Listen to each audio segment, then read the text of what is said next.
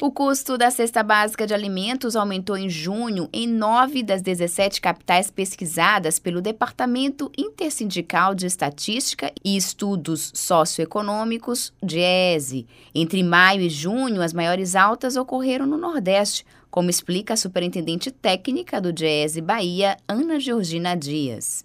É, na verdade, é, nós temos aí aumentos né, no ano 2022, né, de janeiro a, a junho, que ultrapassam 15%. Né? Aqui na Bahia, por exemplo, a alta foi de 12,08%. Em 12 meses, nós temos aqui uma alta acumulada de 24,29%, né? uma alta também bastante considerável.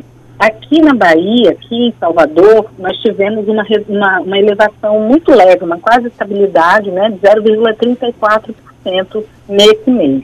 A pesquisa indicou ainda que o salário mínimo necessário para a manutenção de uma família de quatro pessoas deveria ser cinco vezes mais o valor do mínimo atual. Na Bahia, segundo a superintendente técnica do DIESE, os itens da cesta básica comprometem mais da metade do salário mínimo do trabalhador baiano. É, nós tivemos, em média, esse mês, o salário mínimo ele consumindo é, 59,68% do salário mínimo líquido, né, quando desconta ali os 7,5% da Previdência. Aqui na Bahia, o comprometimento foi de 51,81%. Então, a gente pode dizer que mesmo nos, nos, locais onde a cesta tem um custo menor, como as capitais do Nordeste, nós já temos aí a cesta básica, uma cesta básica para uma pessoa adulta no mês, consumindo mais de 50% do salário mínimo líquido, né?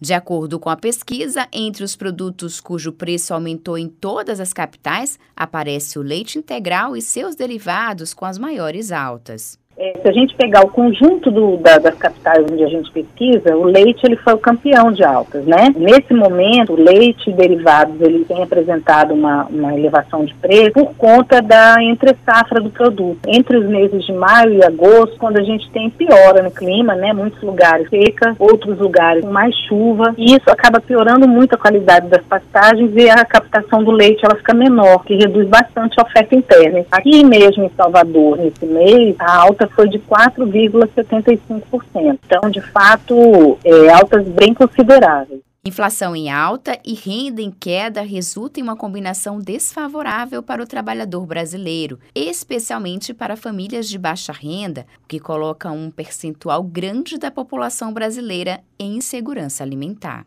É, infelizmente, nós estamos no momento em que tem uma combinação muito perversa de inflação alta, sobretudo nos alimentos, e também uma renda em queda. Então, além da elevada taxa de desemprego, nós temos aí o rendimento dos ocupados, né, dos trabalhadores de modo geral, em declínio. Então, basicamente, o movimento que tem acontecido é o salário ele não tem acompanhado né, essa elevação, essa alta inflacionária, e ao mesmo tempo, o preço de quase tudo, mas sobretudo o preço dos alimentos, tem ficado às vezes até acima da inflação. Então, essa combinação tem colocado, de fato, um percentual grande das famílias brasileiras numa situação de insegurança alimentar. Josi Braga, para Educador FM.